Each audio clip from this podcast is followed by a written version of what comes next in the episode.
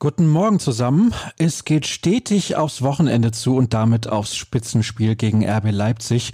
Die Infos, um heute gut in den Tag zu starten, bekommt ihr aber jetzt schon bei BVB Kompakt präsentiert von Zurbrüggen. Alles für ein gutes Zuhause. Mehr dazu gibt es bei zurbrüggen.de. Ich heiße Sascha Staat und blicke mit euch auf das, was ihr heute über Schwarz-Gelb wissen müsst. Gestern stand das erste medienöffentliche Training des Jahres auf dem Programm.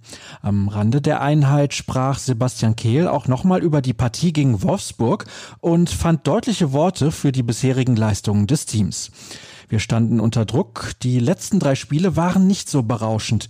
Wir haben verdient gewonnen, auch wenn wir nicht so gut in die Begegnung reingekommen sind, meinte er.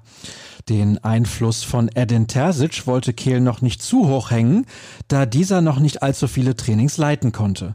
Wir sind froh, dass wir jetzt keine englische Woche haben und einige Einheiten nutzen können, um an verschiedenen Dingen zu arbeiten, die Edin vorhat, sagte der Funktionär. Wie der neue Coach beim Training auftritt, konnten unsere Reporter gestern erstmals beobachten. Dirk Krampe hat sich den Nachfolger von Lucien Favre bei den Übungen ganz genau angesehen und ihm vor allem zugehört. Denn er erlebte einen lautstarken Übungsleiter. Florian Gröger hat derweil mit der Kamera draufgehalten und viele Impressionen aufgefangen. Das ganze Paket aus Kehl, Terzic und über 70 Fotos findet ihr auf unserer Internetseite. Zurück auf dem Platz war gestern auch Youngster Yusufa Mokoko. Er könnte Terzic also am Samstag eventuell wieder zur Verfügung stehen. Möglich ist aber ebenfalls, dass Steffen Tigges wieder Teil des Kaders ist.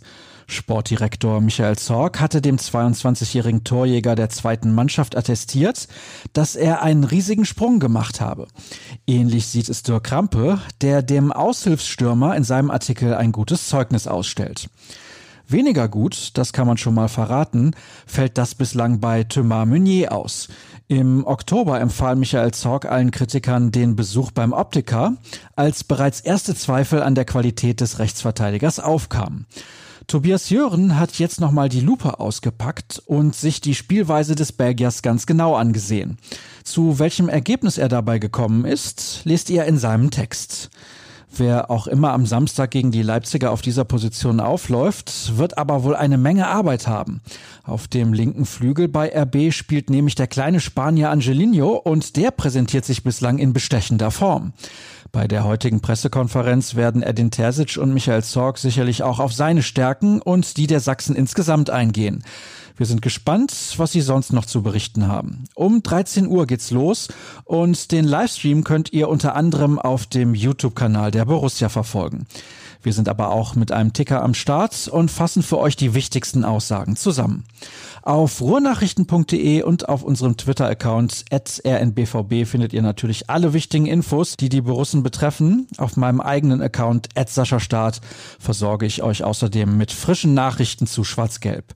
Schön, dass ihr heute mit dabei wart. Wir hören uns, wenn ihr mögt, morgen früh wieder. Habt einen guten Tag. Tschüss.